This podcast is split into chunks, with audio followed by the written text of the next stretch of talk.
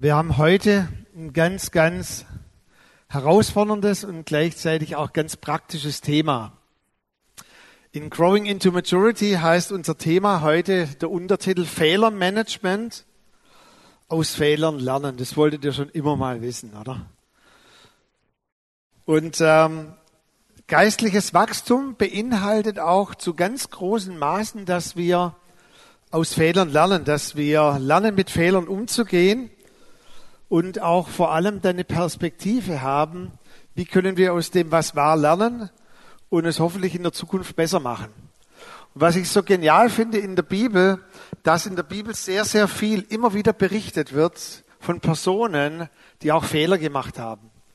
Und wenn ihr zum Beispiel mal die Geschichte vom Volk Israel lest, ist eine Geschichte eigentlich von Aneinanderreihung an Fehlern. Und dann heißt es im Hebräerbrief, dass wir aus ihren Fehlern, von ihren Geschichten eigentlich lernen sollen, dass wir dadurch zur Reife und zur Mündigkeit kommen sollen.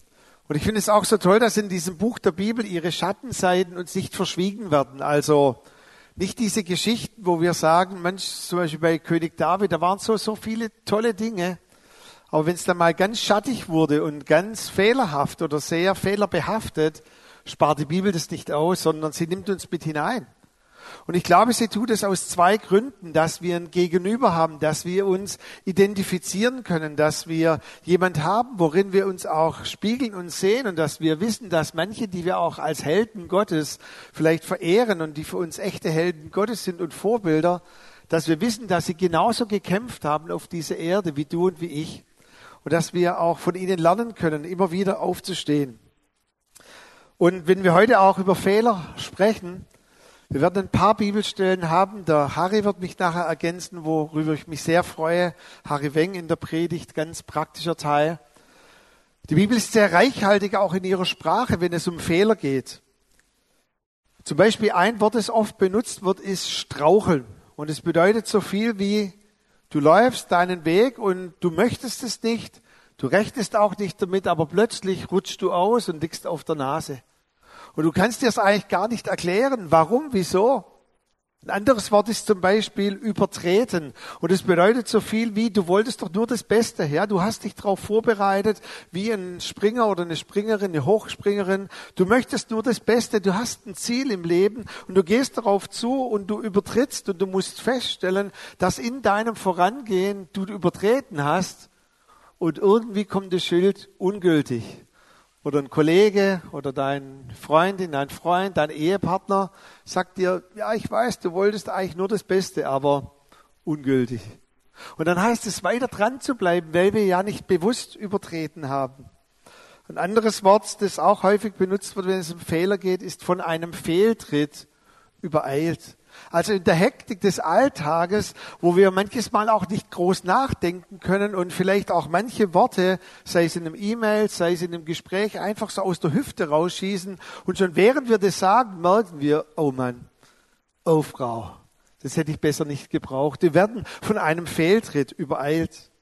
Dann gibt es natürlich auch Worte, die dann ein bisschen in der Kategorie ein bisschen tiefer gehen. Es gibt Vergehen, Unrecht, Gerechtigkeit, Gesetzlosigkeit, es gibt schwere Übertretungen, die auch lange Konsequenzen nach sich tragen.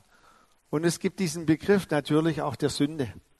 Aber ich finde es so toll, wenn es um Fehler, Fehlermanagement geht in der Bibel zuallererst, dass wir ein reichhaltiges Sammelsurium haben, wo wir uns wiederfinden können und als die Bibel eigentlich für jeden Umstand auch eine Lösung parat hat. Und wenn wir beide heute darüber sprechen, möchte ich euch wirklich zusprechen. Es ist keine Verdammnis hier in diesem Raum. Der Ankläger hat überhaupt nichts zu sagen. Hinten sind zwei Türen, dort gehen alle Dämonen raus, dort Teufel fließt du mit deinen Mächten, du hast hier keinen Raum. Weil wir sind niemals unter Anklage. Egal was war, egal was kommt, niemand darf uns anklagen. Warum? Römerbrief sagt, wer will die Gerechten Gottes anklagen? Es ist immer der Heilige Geist, der uns zur Güte, zur Umkehr bringt und noch viel mehr der Heilige Geist, der uns vor allem helfen möchte, eben nicht Fehler zu machen. Eine kleine Geschichte, die ich gehört habe, bevor ich dann an Harry übergebe für seinen Teil. Ich hatte das große Vorrecht, 2009 in Australien sein zu dürfen auf einer Pastorenkonferenz. Und dort war ein südafrikanischer Pastor. Und er hat gesprochen über manche Fehler in seinem Leben und dann hat er berichtet von einer Situation, wo er unabsichtlich beim Herausfahren, rückwärts herausfahren aus der Garage seine kleine Tochter lebensgefährlich verletzt angefahren hat. Das war der Moment, es war eh schon sehr ruhig im Raum, das war der Moment, wo es absolut ruhig war. Und du hast auch noch gemerkt, wie dieser Mann innerlich kämpft damit, überhaupt das zu erzählen und wie er auch mit Worten gerungen hat, auch unter Tränen. Um uns vielleicht gleich vorneweg zu stellen, die kleine Tochter war schwer verletzt, lebensgefährlich verletzt, aber sie hat es überlebt, hat auch keine bleibenden Schäden davongetragen. Aber er sagt, du musst dir vorstellen, du sitzt in deinem Auto, du möchtest nur das Beste, rückwärts herausfahren, er hatte keinen Rückfahrassistent. Und er hat einen kleinen Moment irgendwie unachtsam reagiert, noch was nachgeschaut, habe ich alles. Und sie war im toten Winkel und er fährt zurück und dann kommt dieses Geräusch und er sagt, dann stand schon seine Frau in der Haustüre und all die vorwurfsvollen Blicke hat es zuerst gar nicht geblickt. Und dann liegt seine Tochter am Boden und dann ging es alles ganz schnell. Er sagt, es rollte alle über, alles über ihn herein. Es kam der Notfallhubschrauber und die ganzen Dinge. Und dann sagte er, er musste tagelang leben mit dieser Schuld, den Vorwürfen seiner Frau, seine eigenen Vorwürfe, musste an diesem Bett stehen und sagen, was hätte ich anders machen können? Und jetzt kommt etwas hinein, was für uns Deutsche nur äh, sekundär vielleicht auch akzeptabel oder was für uns Deutsche nur sekundär irgendwie wirksam ist. Als die Situation jetzt ein, zwei Jahre vorbei war, hat er mit englischem Humor jetzt geredet über diese Situation. Und er hat gesagt, Leute, so schlimm diese Situation war, ich durfte was draus lernen und was mitnehmen. Und dann, das ist jetzt englischer Humor, hat er gesagt, wir haben uns ein neues Auto gekauft durch die Situation, sogar mit Rückfahrassistent. Und wir haben ausgemacht als Ehepaar, dass wir das Auto nicht mehr vorwärts einparken, sondern rückwärts. Als wir es dann versucht haben, hat seine Frau nicht hinbekommen, rückwärts einzuparken. Also er parkt vorwärts, er rückwärts ein, seine Frau weiter vorwärts. Und dann hat er gesagt, aus diesem Fehler habe ich auch gelernt, dass wir uns drinnen so intensiv verabschieden und küssen, dass meine Tochter auch nicht nach draußen springen muss. Und er hat gesagt, durch diesen Fehler küsst mich meine Frau, wie sie mich noch nie geküsst hat. Und das Letzte, was er mitgenommen hat, war, dass er sagt, ich werde achtsamer sein in Zukunft. Aus Fehlern lernen. Und darum geht es heute Morgen auch, dass wir uns nicht wie ein Schwein ständig in der gleichen Sule nochmals wälzen. Wir sind keine Schweine, sondern wir sind Schafe. Und ein Schaf, das irgendwo hineinfällt in eine Kuhle, möchte alles daran setzen, nie wieder hineinzufallen. Harry ist von Beruf Arzt und er wird uns aus seiner Sicht mal sagen, wie gehen Ärzte mit Fehlern um? Darf ein Arzt überhaupt Fehler machen? Und wenn ja, Harry, vielen Dank, dass du dich bereit erklärt hast. Guten Morgen. Wenn Freunde oder auch noch Fremde mitbekommen, dass ich Arzt bin, dann höre ich oft eines, da darfst du keinen Fehler machen. Oder das könnte ich absolut gar nicht. Wenn du da einen Fehler machst, dann hängt gleich ein Leben davon ab. Ein Patientenleben, ein Menschenleben. Und ich muss euch heute desillusionieren, wer es immer noch geglaubt hat, dass Ärzte keine Fehler machen. Ärzte machen Fehler. Ich, Harry, mache Fehler. Ich habe schon Fehler gemacht. Jeder Mensch macht Fehler. Irren ist menschlich. Ähm, die Frage ist, wie gehen wir mit den Fehlern um? Bleiben wir beim Fehler stehen? Und ich freue mich, dass ich heute Morgen bisschen was zum Fehlermanagement aus meinem Hochrisikobereich der Medizin sagen darf. Das Ziel ist, mein Resümee wegzukommen von einer Culture of Blame. Wir Menschen wollen immer einen Schuldigen finden. Wir sagen immer, Fehler ist gleich Schuld. Zu einer Culture of Safety, zu einer Sicherheitskultur. Der James Reason war ein Psychologieprofessor in den 80er Jahren und er hat Fehlerforschung betrieben, Fehlermanagement. Das Schweizer Käsemodell ist nach ihm benannt. Die Erkenntnis, die dahinter steckt, ein Fehler, der führt selten zu einer Katastrophe. Der Fehler, ein Risiko, der passiert, der trifft auf eine Scheibe, auf eine Sicherheitsbarriere, dieser Käse. Einmal ist ein Loch, da geht's durch. Dann kommt aber eine nächste Sicherheit, nochmal was. Und eine Katastrophe passiert, wenn das so einfach so durchläuft. Wenn die Sicherheitsbarrieren versagen, dann geht's zur Katastrophe. Der hat verschiedene Dinge untersucht gehabt. Tschernobyl, King's Cross, äh, U-Bahn-Unglück, Challenger in den 80er Jahren. Und dieses Modell, das führt bisschen davon weg, dass das Individuum einen Fehler begeht, sondern die Systeme sind komplex. System und Mensch interagieren und so kommt es zum Zwischenfall oder zum Schaden erst, wenn diese Barrieren versagen. Ich möchte ein ganz praktisches Beispiel nennen, nicht aus der Medizin. Meine Generation kennt die Fährkatastrophe vom Heralds of Free Enterprise. Am 6. März 1987 hat dieses Fährschiff von Zeebrücke abgelegt, wollte nach Dover über den Kanal und es ist losgefahren mit offener Bugklappe, wo Autos rein und raus fahren normal, mit offener Bugklappe. Nach wenigen Minuten ist es gekentert und ist untergegangen. Die Tageszeitungen waren sofort voll. Der zweite Bootsmann der war schuld, der hat den Fehler gemacht. Überraschenderweise kam der Untersuchungsbericht zu einem ganz anderen Ergebnis. Ihr müsst nicht alles lesen können.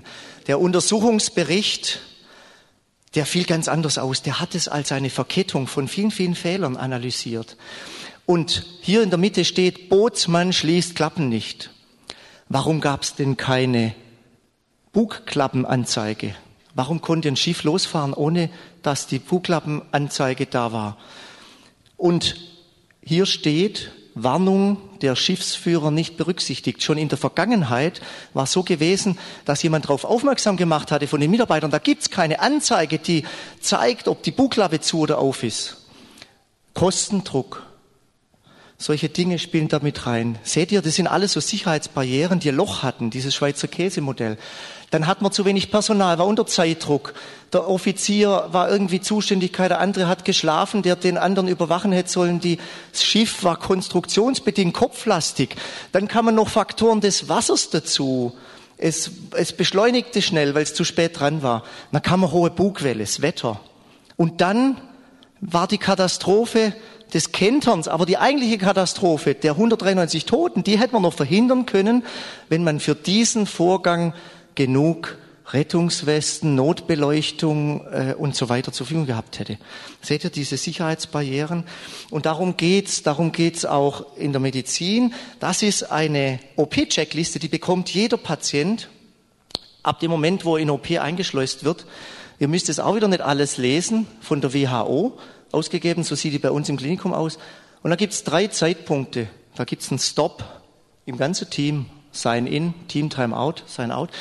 Drei Zeitpunkte. Am Anfang wird erstmal überprüft, habe ich den richtigen Patienten vor mir? Armbändchen, Name, Geburtsdatum wird gefragt. Ihr lacht, aber das sind die Sicherheitsbarrieren. Und dann wird geschaut, ist auch an dem Bein, wo operiert wird, das Kreuz gesetzt, vom Operateur selber, am Abend vorher. Mit Edding. Hat er eine Allergie? Kennen wir uns alle? Vorhersehbare kritische Ereignisse werden abgefragt. Hey, kann's bluten? Was ist los? Was habt ihr vor? Und auch am Schluss äh, wenn der Patient dann in den Aufwachraum geht, was ist wichtig oder auf der Intensivstation, um Fehler zu vermeiden. Die Medizin hat da gelernt aus anderen Hochrisikobereichen, zum Beispiel kein Luftfahrtkapitän wird ohne so eine Checkliste starten. In Kernenergie oder ähm, Luftfahrt, da sind solche Checklisten schon lange üblich. Und dort gibt's auch Fehler, Management-Analyseprogramme. Sowas haben wir auch in der Medizin. 10, 20 Jahren, ein bisschen später als die anderen Hochrisikobereichen. Ich möchte euch das zeigen. Wozu dient es? Da können so beinahe Zwischenfälle, so Fehler können dort eingegeben werden. Und zwar von jedem Mitarbeiter unseres Klinikums, von jedem Computerarbeitsplatz aus. Anonym. Da steht dann Patientenzustand, was war passiert, was war besonders gut, was war besonders ungünstig, Details zu Melder, Risikobetrachtung, was habe ich für ungefähre Ursachen daraus. Und das geht nach Tübingen, wird ausgewertet von wieder äh, ganz ähm, objektiven Leuten, die mit uns nichts zu tun haben und wird anonym wieder zurückgeschickt. Der, der Meldende kriegt eine Nummer, der kann es dann nachverfolgen und jeder kann es lesen. So sind schon echt Fehler vermieden worden, beispielsweise hat man mal was Falsches gespritzt, weil das so ähnlich lautete, der Name des Medikaments. Wir sind zur Pharmafirma gegangen, haben gesagt, ihr müsst es anders draufschreiben, ihr müsst es größer draufschreiben. Solche Dinge sind daraus entstanden. Was ich hier zeigen wollte, es geht darum, nicht bei den Fehlern stehen zu bleiben. Hier in dem Bereich, Checklisten helfen uns, solche Fehleranalyse, Erfassungssysteme, Critical Incident Reporting System, so heißt es jetzt bei uns, Neudeutsch. Es, wir machen auch Fallkonferenzen, wo in einem engen Rahmen, wenn wirklich was schief läuft, dann wird analysiert, was können wir verbessern, woran liegt's. Und das ist ganz wichtig, dass es nicht darum geht, einen Schuldigen zu suchen, Culture of Blame, sondern es geht darum, eine offene Atmosphäre zu schaffen, eine Culture of Safety und die Angst, die man hat, die jeder hat, irgendwas zuzugeben, zu reduzieren, das Level ganz niedrig zu halten. Du kannst dich anonym hier melden, wenn dir irgendwas beobachtet hast oder wenn dir was passiert ist, um die Heimlichkeit und die Vertuschung, die Verdeckung möglichst zurückzudrängen und zu so einer Culture of Safety zu kommen.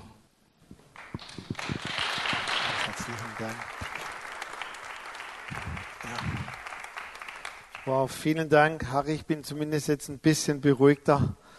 Aber ich denke, das, dachte, das war ganz, ganz praktisch. Ja, wie können wir zu einer dieser Culture of Security kommen, also ein positives Fehlermanagement? Da schauen wir uns ein paar Bibelstellen an. Die erste mag nicht sehr ermutigend sein, aber sie kommt sogar von Jakobus und Jakobus, der sieht die Dinge alles ein bisschen nüchterner, wenn er schon mal das beobachtet hat. So, der ist kein Ermutiger von seiner äh, Grundkompetenz, sondern Jakobus, der bringt es auf den Punkt und sagt auch mal, Mensch, wenn du so viel Glaube hast, zeig mir deine Werke. Also ein Pragmatiker. Und Jakobus, er sagt uns, wie es ist. Und was will er damit ausdrücken mit diesem Satz, den wir alle straucheln oft? Also zu einen sagt er, wir alle, ist keiner ausgenommen, straucheln und dann auch noch oft sehr ermutigend, oder? Aber er sagt uns, Leute, Fehler begleiten unser Leben. Fehler werden unser Leben immer wieder begleiten. Wenn du fehlerlos sein möchtest, musst du den Herrn bitten, dass er dich sofort in den Himmel beamt und dort aufnimmt. Aber wenn du es wirklich auch Angst hast, und das ist ja auch, was Harry gesagt hat, diese Kultur der Angst, dass ich aus Angst eigentlich gar nichts mehr getraue, wenn du keine Fehler machen möchtest, dann geh am besten nicht vor die Haustür, schreib keine E-Mails, Übernimm keine Verantwortung in keinem Beruf, denn es gehört dazu, auch Fehler zu machen. Und das ist, was Jakobus uns hier sagen möchte.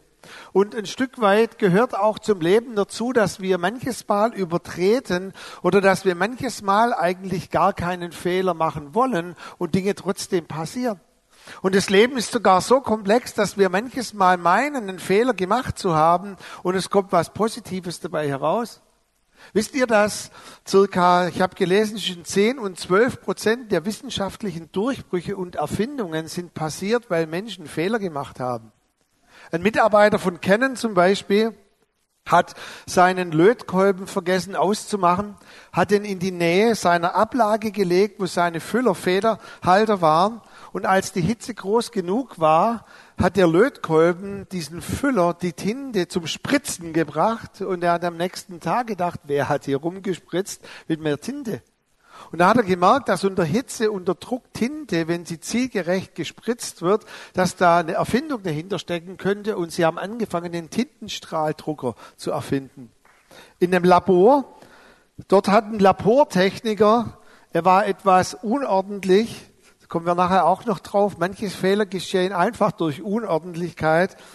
Er hat ein Reagenzglas im Labor nicht sauber geputzt und als der Nächste dort einen Versuch machen wollte, war das Reagenzglas verklebt und es entstand eine komisch klebrige Masse, die sie sich nicht erklären konnten.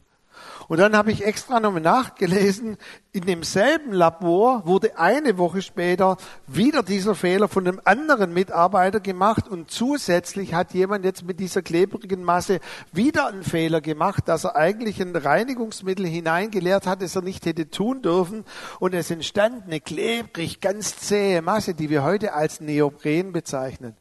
Also ihr lieben Taucher, oder wenn wir eine Taufe haben am Breitenauer See, wir hätten heute keine Neoprenanzüge, wenn nicht zwei Leute mindestens einen Fehler gemacht haben. Und es sollte uns doch ermutigen, dass wir sagen, hey, wir wollen manche Fehler nicht, wie der Weitspringer oder der Hochspringer, aber wenn du keine Fehler machen möchtest und du sagst, mein Fehlermanagement ist, ich werde keine Fehler machen, dann bleib am besten zu Hause, schließ dich ein. Ein Hochspringer, ein Weitspringer, der hat ein Ziel und er möchte nicht übertreten, aber er übertritt. Ja, aber Jakobus, wenn wir alle oft strauchen, was kann dann die Lösung sein? Und ich glaube, eine Lösung heißt so viel wie in dem Beispiel von diesem australischen oder diesem Pastor, der in Australien erzählt hat, dass wir in unserem Leben einen Rückfahrassistent einschalten, dass wir einen Lebensstil haben, wo wir immer wieder auch über unser Leben nachsinnen, auch nachdenken, also in Reflexion leben, nach hinten schauen und aus der Vergangenheit auch lernen. Wo ecke ich immer wieder an? Wo erlebe ich, dass manche Verhaltensweisen immer wieder zu Stress führen? Wo vielleicht manche Unordentlichkeiten in meinem Leben, manche Worte, die ich sage, manche Dinge, die ich tue? Wo merke ich, dass Emotionen besonders hochkommen und ich sie nicht kontrollieren kann? Wo übertrete ich vielleicht immer in bestimmten Situationen? Vielleicht muss ich dann wie so ein Weit- oder Hochspringer ein paar Zentimeter zurückgehen und den Anlauf verlängern oder verkürzen. Reife beinhaltet eine Rückbetrachtung. Aber Reife und Fehlermanagement bedeutet vor allem auch eine Betrachtung nach vorne, dass wir das Fernlicht einschalten und dass wir nach vorne schauen. Ich habe es an Pfingsten gesagt, die Hauptaufgabe des Heiligen Geistes ist, uns von Sünde zu überführen. Und viele Christen leben ausschließlich die Überführung durch den Heiligen Geist, dass sie irgendwas übertreten, irgendwo hineinfallen und dann unter Scham, unter Sünde, unter Anklage sagen, bitte lieber Vater, vergib mir jetzt. Und der Heilige Geist hilft dir wieder zurück. Aber das Wort, was eigentlich dort benutzt wird, bedeutet so viel wie, dass der Heilige Geist dich in deinem Alltag warnt, dass du nicht in einen Fettnapf hineintrittst oder nicht in einen strauchenden Zustand kommst und er warnt dich davor. Das heißt, wir müssen sehr wachsam sein, auf den Heiligen Geist hören, unser Leben immer wieder leben, leben mit ihm und im Alltag, wenn wir umgehen mit Kollegen und so weiter, dass wir es erleben durch ihn. Er sagt, haltet den Mund oder schreibt nicht, trink eine Tasse Kaffee, antworte nicht sofort auf diese E-Mail. Oder sei einfach ruhig jetzt. Oder dass wir auch manches Mal Dinge ertragen können und nicht gleich aus dem Affekt heraus reagieren und handeln. Wir haben in einer anderen Predigt mal halt Uwe, Uwe Metz hat diese Geschichte von Portia Nelson vorgelesen. Könnt ihr gerne mal nochmals googeln, die ja immer dieselbe Straße entlang geht und immer in dasselbe Loch fällt. Und dann diese verschiedenen Ebenen. Am Anfang ist das Loch schuld, dann sind die Leute schuld, die das Loch in die Straße gemacht haben. Und zur Reife kommt sie, indem sie sagt, ich gehe eine andere Straße entlang. Das bedeutet, dass wir auch aus Fehlern in der Voraussicht so gelernt haben, dass wir nicht wieder in alle Löcher dieser Welt hineinfallen. Als ich im Rechenzentrum war und das allererste Mal dann Eigenverantwortung hatte für ein sehr großes Projekt. Da durfte ich einer der größten Volksbanken in der Nähe von Ulm anbinden an unser Rechenzentrum. Da lacht man heute drüber, aber die Banken haben alle vor Ort gebucht und einmal in der Nacht gingen die ganzen Umsätze an ein Rechenzentrum und sie hatten ab jetzt eine Standleitung und jeder Umsatz ging so recht äh, so gleich ans Rechenzentrum und ich war verantwortlich jetzt für die 300 Mitarbeiter, die dort waren und alle Arbeitsplätze und so weiter. Und ich habe mich da schon ein bisschen geehrt gefühlt, aber je mehr ich dorthin ging, habe ich gemerkt, oh Backe, das ist ja ein riesiges Arbeitsgebiet, was ich da alles beachten muss. Und dann habe ich an einem Geldausgabeautomat, also die hatten vier Geldausgabeautomaten in der Stadt und dann noch verschiedene Filialen. An einem Geldausgabeautomat habe ich vergessen, die Umsätze abzuspeichern, bevor ich dann die Software aufgespielt habe und sie angeschlossen habe an unser Rechenzentrum. Und als ich es gemacht habe, merke ich, aber es gab keine Chance mehr, das zu unterbrechen. Und ihr könnt euch vorstellen, mir ist langsam so der Fußschweiß auf die Stirn gestiegen und ich wusste schon, oh wei, ich habe sofort einen Mitarbeiter, meinen Chef angerufen und der kam und der hat mir dann geholfen und musste einen Tag lang die Umsätze von Hand nachvollziehen oder auch, das war ganz peinlich, Leute anrufen, also so im Sinne von, lieber Kurt Reichert, haben Sie gestern 150 Euro oder D-Mark bei uns abgehoben? Peinlich, oder? Und dann sagte er zu mir, Micha, wir müssen nachher reden. Und ich dachte, ich kriege jetzt einen riesen Anschiss. Und ich weiß noch, wie wir in einem Café gesessen sind und er nahm so meine Hand ganz vorsichtig, mein Chef, und hat gesagt, Micha, hey, ist jedem von uns schon mal ein Fehler passiert. Ich glaube, den wirst du nie wieder machen. Und dann hat er mir geholfen und hat gesagt, weißt du, du musst deine Schweizer Lochkäse Systematik noch ein bisschen verbessern. Du hast hier nicht sorgfältig abgehakt, all die Checklisten. Und er hat mir geholfen, eigentlich aus einem Fehler rückwirkend nochmal zu betrachten, dass du in der Zukunft das nie wieder tun würdest. Und ich glaube, darum geht's bei Fehlermanagement, dass der Heilige Geist uns hilft, aus der Vergangenheit zu lernen, aber dass er uns alle unsere Warnlichter auch anmacht für die Zukunft, dass wir nach vorne blicken. Und als ich dann später Leute ausbilden durfte im Rechenzentrum, das Erste, was ich ihnen gesagt habe, vergesst bitte keine Sicherung in allen Geldausgabeautomaten. Ich bitte euch. Hat jemand gefragt, warum? Da habe ich gesagt, nicht so wichtig. Zweite Bibelstelle, Galater 6, Vers 1. Wenn jemand von einem Fehltritt übereilt wird, so bringt ihr, die Geistlichen, die Reifen, einen solchen im Geist der Sanftmut wieder zurecht. Passt auf, dass er nicht selbst zu Fall kommt. Hier geht es in der Bibelstelle, dass wir sanftmütig sind mit anderen, aber auch mit uns. Und seht ihr das, ihr Geistlichen also, auch für uns, wenn ihr wirklich reif sein wollt, dann bringt euch und auch andere im Geist der Sanftmut wieder zurecht. Und passt auf, auch hier wieder gleich eine Warnung, dass du nicht selber an derselben Stelle strauchelst. Und es geht darum, dass wir lernen, dass wir ein Fehlermanagement haben, dass wir aber auch immer wieder aufstehen. Einer der am meisten geklicktesten äh, YouTube äh, Clips ist der von der Hochzeit The Rings Please. Ich denke, die meisten kennen den, wo ein Pfarrer steht mit einem Brautpaar und an einem schönen Pool so in Südamerika. und dann kommt so dieser von dem der Freund von dem Brautmann und der möchte die Ringe bringen und stolpert, reißt zuerst die Braut mit ins Wasser. Der Pastor möchte die Braut noch halten und es liegen alle im Wasser. Und alles durch diesen Satz, the rings please. Und das Ehepaar war eine ganze Zeit lang die am meisten geklickteste YouTube-Clip. Und das Ehepaar hat dann aufgrund von diesem Clip angefangen, einen Ermutigungsdienst aufzubauen. Und sie ermutigen heute Ehepaare, die noch viel Schlimmeres erlebt haben an ihren Hochzeiten, das ist kein Witz. Und sie bauen sie auf und sagt, hey, auch wenn an der Hochzeit oder anderen Gelegenheiten schlimme Dinge passieren oder Fehler, gebt nicht auf. Sie sagen, hey, wir haben eine tolle Ehe. Die Hochzeit war eine Katastrophe. Wir mussten unterbrechen. Die Frau brauchte ein neues Kleid. Der Pastor war völlig von der Rolle. Aber wir haben eine glückliche Ehe. Und sie haben erlebt, wie im Geist der Sanftmut Dinge wieder zurechtgebracht werden. Ein Geist der Sanftmut bedeutet auch, dass wir Dinge auch nicht immer zurechnen. Das bedeutet, manches Mal übertreten wir im Miteinander und merken das gar nicht, dass ich deine Fehlerliste nicht mit mir herumschleppt und sage, wieder übertreten, wieder übertreten, sondern die Bibel sagt, dass wir manche Dinge gar nicht anrechnen, gar nicht zurechnen sollen. Und auch wir als Christen übrigens sind manches Mal da vielleicht ein bisschen noch, noch komplizierter. Für uns ist alles immer gleich Sünde. Du hast mich heute Morgen bei der Begrüßung übersehen. Sünde. Rechne ich dir zu. Oder manche Dinge machen wir auch unabsichtlich und manches Mal sagt man, it's, it's not bad, also das ist jetzt nicht schlimm, it's just different. Also manche Dinge sind gar nicht so schlimm, bleibt doch im Geist der Sanftmut und wenn, dann rechnet es nicht so schnell zu und seid schnell zur Vergebung bereit. Vorletzte Bibelstelle, 1. Thessalonicher 5, Vers 14. Wenn ihr das nachlest, dann werdet ihr sehen, dass im Bibeltext dort die Reihenfolge ein bisschen anders ist. Ich habe mir getraut, die Reihenfolge ein bisschen umzustellen. Eigentlich hört dieser Bibelvers auf mit seid langmütig und geduldig gegen alle. Und ich habe das vorne herangestellt, wer nicht langmütig ist, geduldig mit sich selber und mit anderen, dem wird es unheimlich schwer fallen, äh, fallen, ein Fehlermanagement zu haben.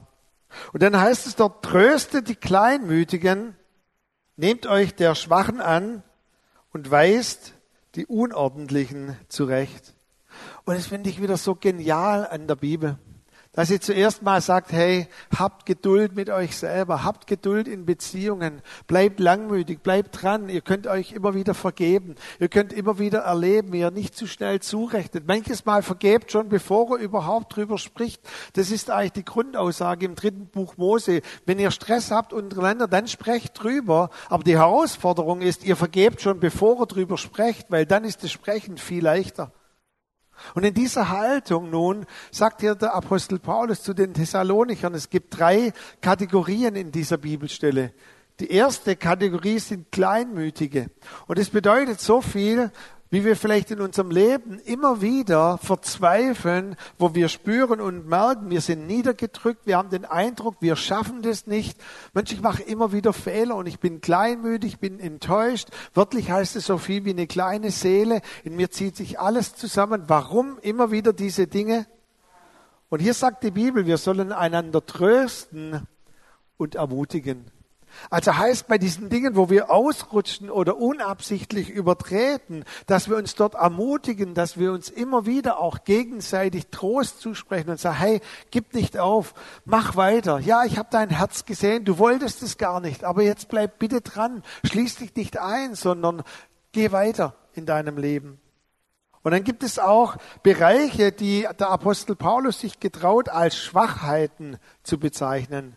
Ich möchte vielleicht mal übersetzen mit leichten Charakterdefiziten, wo wir einfach in unserem Verhalten, in unserem Charakter, in unserer Seele so eine leichte Delle haben, so eine Unwucht drin haben und wo eine Schwachheit drin steckt, wo wir vielleicht auch merken, wir sind eigentlich selber überfordert, wir sind vielleicht an einer gewissen Stelle in dem Sinne in unserem Verhalten krank oder kränklich.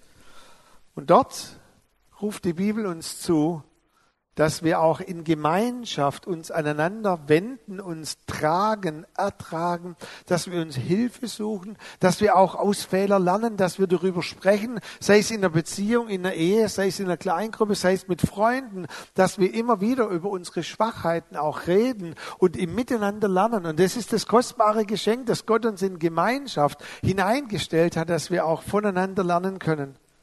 Während bei dem ersten Bereich uns Fehler begleiten, und wir im zweiten Bereich bei Schwachheiten bewusst aus Fehlern lernen dürfen, kommen wir nun zum letzten Bereich, Unordentliche.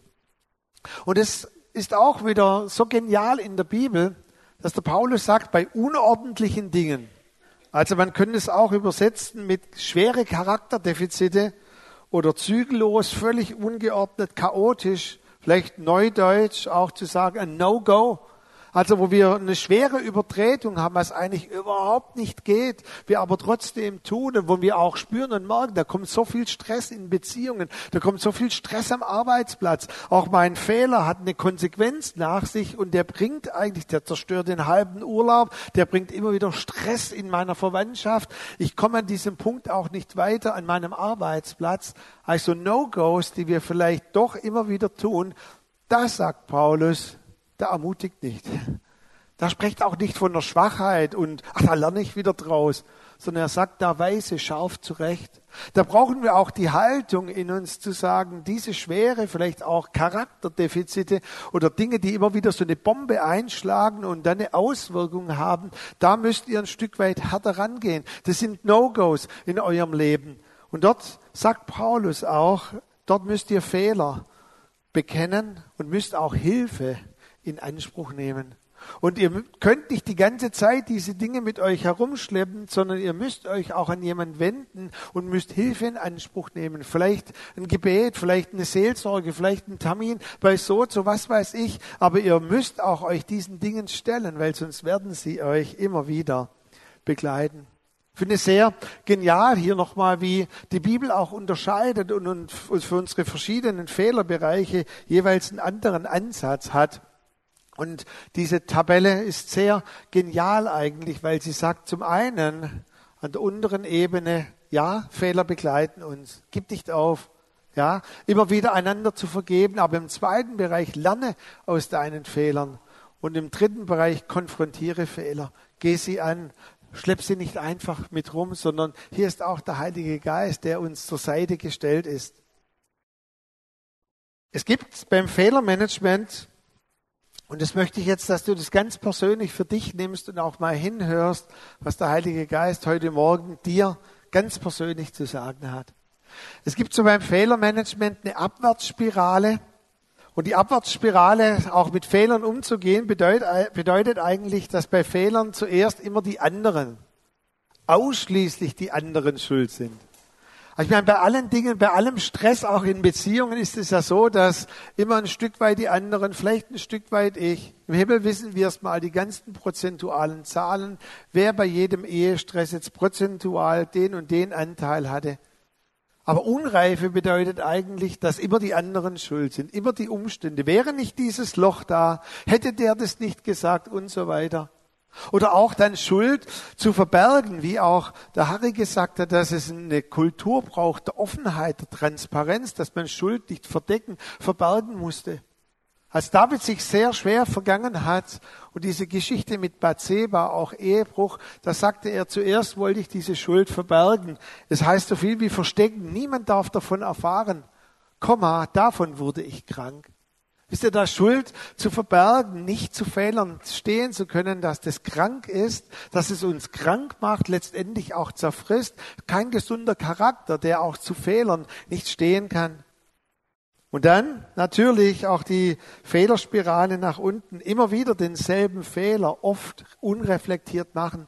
Und dort muss man vielleicht hervorheben, dieses Wort unreflektiert. Es geht nicht darum, dass wir vielleicht Fehler immer wieder machen, sondern unreflektiert, dass wir nicht daraus lernen wollen, dass wir halt sagen, oh, so bin ich halt. Und uns immer wieder in der gleichen Scheiße wahlen und suhlen, immer wieder hineintreten, ohne uns überhaupt zu reflektieren. Und dann entsteht vielleicht noch die Illusion, als Christ darf ich doch keine Fehler machen. Und dann die Enttäuschung, oh wei, ich mache ja nur noch Fehler. Und dann in der Abwärtsspirale, und es ist übrigens auch, wieso die Kräfte der Finsternis mit auch ins Spiel kommen. Sie wollen dich packen, dass du dich von deinen Fehlern unbewusst leiden lässt. Und viele wissen gar nicht, und ich habe es auch am Pfingsten gesagt, wir sind immer von was geleitet, entweder vom Heiligen Geist oder von unbewussten Dingen. Und viele von uns sind immer wieder von unbewussten Fehlern auch geleitet, weil wir sie nicht ans Licht bringen zum Heiligen Geist. Und dann von sich selber nur noch als Fehler denken. Aufgabe, eigentlich Unreife, oh, ich habe es probiert, ich habe das Buch gelesen, ich war mit meinem Ehepartner, meiner Ehepartnerin dreimal bei Gesprächen, jetzt war ich schon zweimal bei Sozo, da tut sich einfach nichts ich gebe auf. Das ist das Ziel, was die Mächte der Finsternis mit dir vorhaben. Das ist eigentlich Unreife aufzugeben. Und ich möchte euch zum Abschluss die Aufwärtsspirale vorstellen. Dort müssen wir und dürfen wir und auch in dem Bewusstsein, dass wir alle im selben Boot sitzen. We are all sitting in one boat. Ja. In der Fehleraufwärtsspirale heißt es, dass wir Verantwortung übernehmen auch zu unseren Fehlern stehen, so wie David dann konfrontiert durch den Propheten, der dann ihm diese Geschichte vorge, so vorgetragen hat, sagt, du, da war jemand, der hat und der hat eine Frau gesehen und David sitzt und sagt, unmöglich. Oh, krass, dass es überhaupt jemand sich getraut. Und dann sagt er zu ihm, was würdest du denn mit dem tun? Hat, den muss man doch eigentlich, das geht doch nicht. Und dann sagt der Prophet David, Du bist der Mann. Und erst in dem Punkt, der König David, von dem wir so viel profitieren, von dem wir so viele Lieder singen, von dem wir so viel auch in der Bibel hören, erst an dem Punkt der direkten Konfrontation ist dieser Mann Gottes bereit dazu zu stehen und sagt, ja, ich war's. Erst wollte ich es verbergen, erst wollte ich es verschweigen. Ich kann doch als König keine Fehler haben und so weiter. Aber dann merkte er, zu Fehlern zu stehen, aktiviert auch die göttliche Kraft. Und er erkannte, und da sind auch zwei wunderbare Psalmen daraus entstanden, wie er sagt, zuerst wurde ich krank. Das war ein krankhaftes System, nicht zu Fehlern zu stehen. Aber dann merkte ich, dass Gott mit meinen Fehlern eigentlich besser zurechtkommt als ich. Und ich habe erlebt, wie sein heilendes Licht hineinkam. Er beschreibt es sogar wie körperliche Prozesse Weise, wie seine Gelenke wieder anfingen frei zu werden und die ganzen Dinge. Aus Fehlern lernen, reflektiert zu leben. Das Wissen, dass Fehler unser Leben begleiten, aber eine positive Haltung bewahren. Fortschritte machen, reif werden. Und ich mag es jedes Mal sagen, wenn ich über das Thema predigen darf. Reif zu werden bedeutet Progression, nicht Perfektion. Und der Bibel geht es an keiner Stelle, dass wir perfekt sind. Das heißt, im Himmel werden wir mal perfekt gemacht sein und wir werden in die völlige Heiligkeit hineinkommen. Die Gerechtigkeit wird durchbrechen und wir werden fehlerlos sein. Das Einzige, was die Bibel von uns möchte, ist ein Herz, das David dann nach und nach bekam, dass wir in der Reife wachsen wollen und in der Progression sein wollen. Und dann auch, und das sollte heute Morgen die Predigt dazu dienen, dass wir ein Fehlermanagement haben. Das bedeutet, dass wir aus Fehlern auch lernen. Und dann auch durchhalten und es ist auch ein Ziel von Reife. Fehlermanagement aus Fehlern lernen. Ich möchte, wenn wir nachher noch in eine Zeit auch hineingehen von der Anbetung, dass wir jeder für sich vor Gott steht und mal so reflektiert, wie ist mein Fehlermanagement? Wie sieht's denn bei ihm oder bei dir, wie sieht's denn bei dir aus mit diesen Käselöchern? Hast du so dieses Käselöcherprinzip in deinem Herzen? Wie sieht's bei dir aus, so dieser Lebensstil mit dem Heiligen Geist? Hast du ihn ganz bewusst eingeladen und ihm gesagt, Heiliger Geist, hilf mir wirklich, dass meine Rückfahrassistenten meine Rücklichter an sind, aber noch viel mehr, dass meine Lichter nach vorne an sind. Wenn du zum Beispiel eine Woche lebst und der Heilige Geist mischt sich überhaupt nicht ein in dein Verhalten, dein Tun, deine Gedanken, deine E-Mails, deine SMS, iMessage, all diese Dinge, die du schreibst, und du erlebst eine Woche lang nicht, dass der Heilige Geist dir an irgendeiner Stelle mal sagt, lass es, tu es anders oder ruf an, dann frage ich mich, ob du wirklich in der Gemeinschaft mit dem Heiligen Geist lebst. Weil das ist eigentlich die Grundvoraussetzung seiner Gemeinschaft mit dir, dass er dich überführen möchte, durch den Alltag hindurch bringen möchte. Und ich möchte dich auch ermutigen, wenn du dich in einer Abwärtsspirale befindest und du vielleicht auch während der Predigt an manchen Punkten drin sitzt und sagst, ja, ja, wäre alles gut und recht, aber ich mache einfach Fehler und so muss man mich nehmen. Und du bist in einer Abwärtsspirale, dann bitte ich dich, das auch zu bekennen, vor Gott zu bekennen. Und auch zu bekennen, das ist nicht die Identität, in der wir leben. Das ist unsere alte Identität, die so leben möchte. Aber die haben wir ersäuft bei der Taufe. Und Luther hat dann mal gesagt, das alte Schwein will immer wieder schwimmen. Aber dem möchte ich nicht zustimmen, weil ich bin kein Schwein, ich bin ein Schaf. Und ein Schaf möchte sich nicht in den Dingen suhlen und nochmal hineingehen, sondern ein Schaf möchte die Fehleraufwärtsspirale.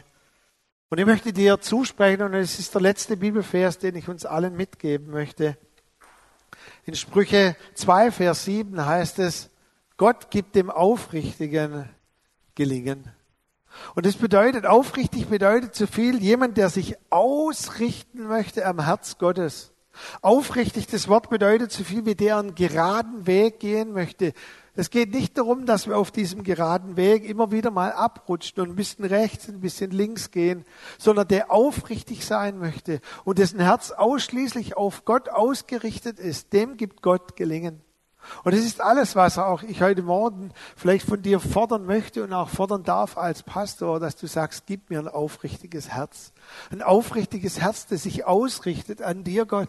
Und Heiliger Geist, hilf mir, auf diesem Weg zu gehen, wie es auch im Psalm heißt. Wie kann ein Jüngling, wie kann ein junger Mann, eine junge Frau seinen Weg gerade gehen? Wie kann ich mich denn ausrichten? Ich möchte mich doch halten an dein Wort. Und weißt du, was der Schlüssel ist? Das ist die Gemeinschaft mit deinem Vater im Himmel wenn dein Herz ganz nahe am Herz des Vaters ist und du aufrichtig bist an dieser Stelle, wirst du erleben, wie er dir auch Gelingen gibt und wie du in die Aufwärtsspirale hineinkommst. Wir wollen das Lied singen, näher an sein Herz.